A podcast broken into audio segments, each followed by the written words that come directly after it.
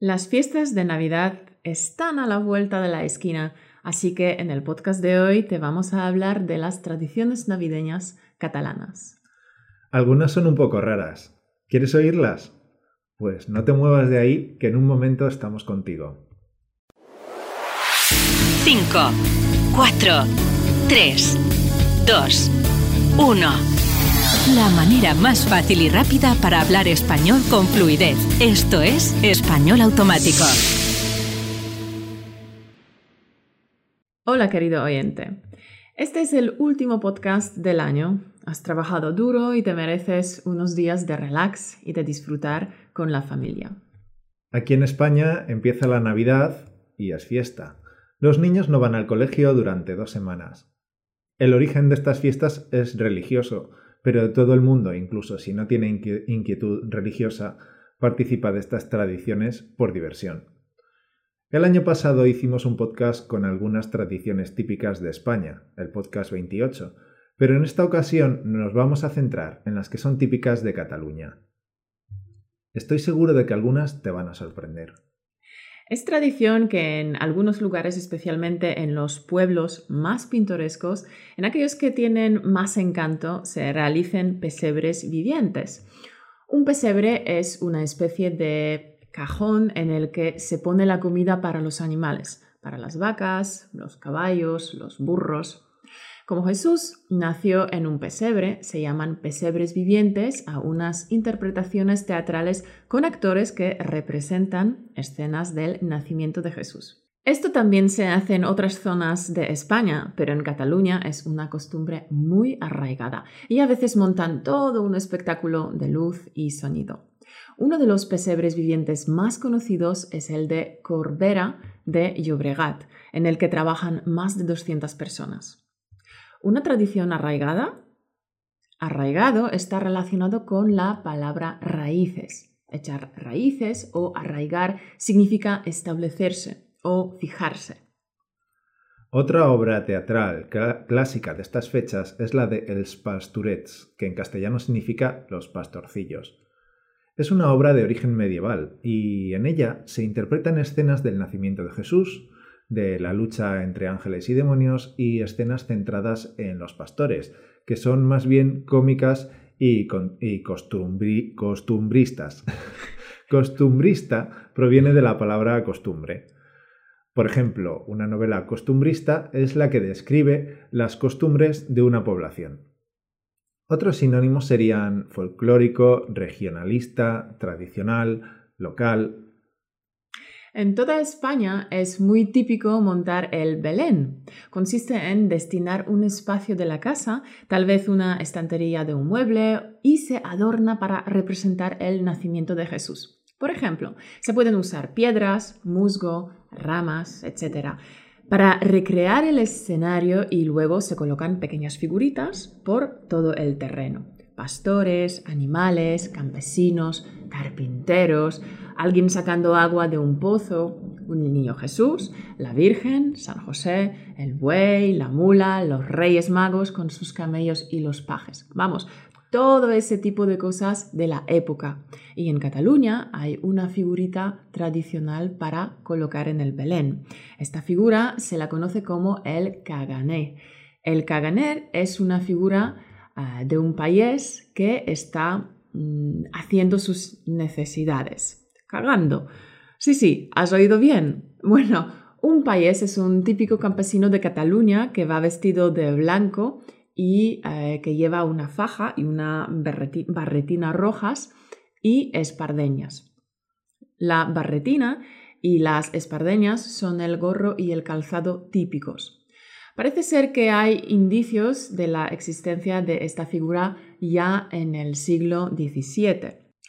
Bueno, pues el caganer es la figura de un país que está cagando y se coloca en el Belén, en alguna parte un poco escondida, claro. Y esto lo hace un poco más interesante, porque cuando ves un Belén en Cataluña, tienes que dedicar un tiempo a buscar al caganer. Y es divertido descubrir dónde ha decidido esconderse este personaje para hacer sus necesidades. Además, Hoy en día se hacen muchas figuritas del caganer representando a personajes famosos como políticos, futbolistas o artistas, así que te puedes echar unas risas. Bueno, si esto te ha parecido raro, vas a flipar. No sé por qué, pero hay unas cuantas tradiciones bastante escatológicas en Cataluña. Y una de las más sorprendentes es la que se conoce como el cagatío. El tío es un tronco de un árbol que tiene ojos, nariz y boca. Es un tronquito pequeño, como los que se usan para la chimenea.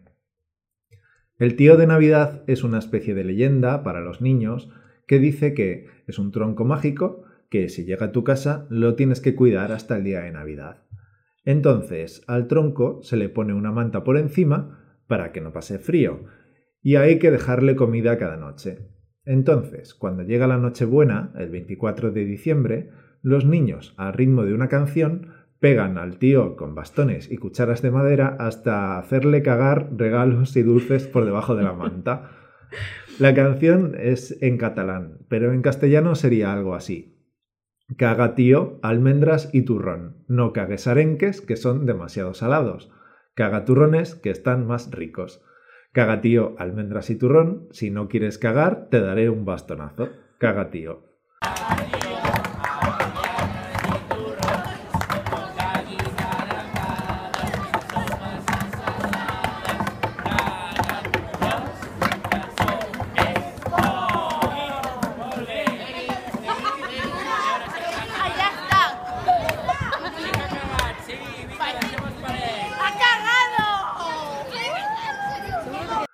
Por supuesto, en catalán tiene rima y los niños pequeños se lo pasan pipa pegando al tronco. Y claro, son los padres los que ponen los dulces debajo de la manta cuando los niños no los ven, ¿eh? Ah, y el tronco realmente no viene él solo. Los padres lo ponen en la casa el 16 de diciembre, el día de Santa Lucía, porque antiguamente el mercadillo de Navidad empezaba este mismo día y era cuando comenzaba todo el periodo navideño en Cataluña aunque la verdad, hoy en día, en noviembre, ya ha empezado. sí. El día anterior a Navidad, Nochebuena, es una celebración importante en España, pero en Cataluña es más importante el día posterior, San Esteban. Su origen se debe a que siglos atrás era necesario un día entero para el viaje de vuelta tras visitar a la familia en Navidad, así que en Cataluña, el 26 es fiesta. Hay otra, leyenda curiosa, la del Home dels Nasus, perdón por mi pronunciación en catalán. En castellano significa el hombre de las narices. Es un personaje mitológico que tiene tantas narices como días del año quedan para terminar. Solo se le puede ver el día 31 de diciembre. Entonces se les dice a los niños que este día pueden ver al hombre, de las narices y ellos se imaginan a un personaje estrafalario con la cara llena de narices sin darse cuenta de que el último día del año solo tiene una nariz. Y este día también se celebra una carrera popular en Barcelona llamada la Cursa dels Nasus, la carrera de las narices, en la que muchos participantes van disfrazados. Bueno, también hay una carrera de natación en el mar el 25 de diciembre. Muchos de mis compañeros de trabajo participan en esta competición. ¿Y tú? ¿Has mm. participado alguna vez? Yo, pero ¿qué dices? ¿Por qué no? Pues porque hace muchísimo frío. El agua en diciembre debe de tener, no sé, 13 grados o algo así. ¿Y tú? ¿Has participado alguna vez en una carrera de natación en el mar en pleno invierno? Espera que me recuerde. Eh, no. Bueno, sigamos. Como en todas las festividades, también se preparan platos especiales para la época. El día de Navidad se come escudella y carn con galets. Otra vez te pido perdón por mi catalán. Como puedes ver, Caro me ha dejado todo el catalán a mí. En fin, la escudella es una sopa de, de, hecho, es el plato de sopa más documentado, eh, he documentado, más antiguo de Europa, que data del siglo XIV. Los payeses la solían hacer con los restos de carne y verduras que encontraban en la despensa. Era un plato de alto valor calórico, así que era muy normal hacerla en invierno, en los pueblos de montaña. La escudella de Navidad es un plato más elaborado, con varias carnes y varias verduras, y con los galets, que es un tipo de pasta en forma de caracola y que son bastante grandes. Al día siguiente, en San Esteban, lo tradicional es hacer canelones rellenos con eh, restos de la comida de Navidad.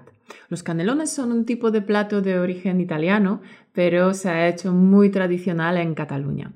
Es un tipo de pasta con la que se envuelve, envuelve la carne picada a modo de rollitos o tubos. Otros rollitos típicos son las neulas, que es un postre dulce con forma de canuto alargado hecho con una pasta parecida a la del barquillo. Se pueden comer solas, pero es habitual eh, verlas decorando otros postres, como la crema catalana, los sorbetes o los helados. Ya que hemos empezado con los postres y dulces, otro producto tradicional son los pedos de monja. sí, sí, los pedos, los pedos de monja. Hace mucho tiempo, un pastelero italiano que vivía en Barcelona inventó este postre que es una especie de galleta con forma de pecho de mujer y le puso el nombre en italiano, petto di monca, o sea, pecho de monja. Y los catalanes, encantados de la vida, porque vieron la oportunidad y empezaron a llamarlo pet de monja, que significa pedo de monja. Oye, no conozco estos dulces, habrá que probarlos. Y supongo que ya conoces también, querido oyente, la tradición de los Reyes Magos. Los niños, cuando se acerca la Navidad, tienen que escribir una carta a los Reyes Magos explicando que han sido muy buenos y escribiendo una lista de regalos que quieren. El 5 de enero los niños tienen que ir a acostarse pronto porque esa noche vienen los Reyes Magos y tienen que estar durmiendo. Tienen que dejar los zapatos junto al árbol de Navidad con algo de comida y bebida para eh, los Reyes Magos y para sus camellos. A la mañana siguiente, cuando todos se levantan, encontrarán los regalos junto a sus zapatos. Pero claro, durante el año, cuando los niños se portan mal, se les dice, los Reyes Magos te van a traer carbón. Y como no, se ha creado un dulce que parece un trozo de carbón. No es más que un bloque de azúcar apelmazado y con eh, algún colorante negro. Apelmazado quiere decir compacto, amontonado, apelotonado. Pero al ser eh, puro azúcar, a los niños les encanta, porque nadie es tan cruel de dejarle únicamente carbón a un niño, así que es un regalo extra muy apetitoso para ellos que les hace mucha ilusión. Pero en Cataluña no podía faltar un complemento escatológico para los niños malos. ¿Ah, sí? Jolín, venga, cuéntanoslo. Sí, en Cataluña los Reyes Magos les traen a los niños una caca de reyes. es otro dulce que tiene forma de caca y viene dentro de un orinal de plástico. Está hecha con pan de higo y claro, también les encanta. Mmm, suena apetitoso para chuparse los dedos. Bueno, hasta aquí las tradiciones típicas catalanas de Navidad. Y para terminar, en vez de, en vez de una frase motivacional, vamos con la frase más típica que puedes escuchar en España para expresar buenos deseos durante las fiestas. Feliz Navidad y próspero año nuevo. Pues eso, figura. Caro y yo te deseamos feliz Navidad y próspero año nuevo. Aprovecha estos días para relajarte, para disfrutar con la familia y con los amigos y para desconectar un poco de tus obligaciones con el español. Está bien si quieres hacer un poquito de trabajo, pero hazlo como entretenimiento, sin presiones ni estrés. Queremos que retomes fuerzas para el nuevo año porque el 2018 va a ser tu año. Sí, queremos que recargues las pilas durante las fiestas porque el 2018 va a ser tu año. Poco a poco vamos creando más recursos para cubrir todas tus necesidades de aprendizaje. Y en el 2018 tenemos planeadas algunas cositas que te van a hacer despegar. Así que felices fiestas y nos vemos el año que viene, después de Reyes. El siguiente capítulo será el día 9 de enero. Felices fiestas, figura. Chao. Chao.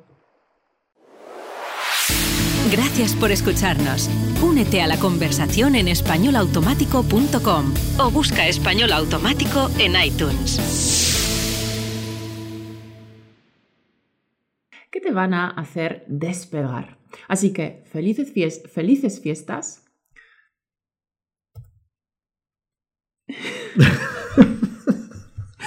no puedo.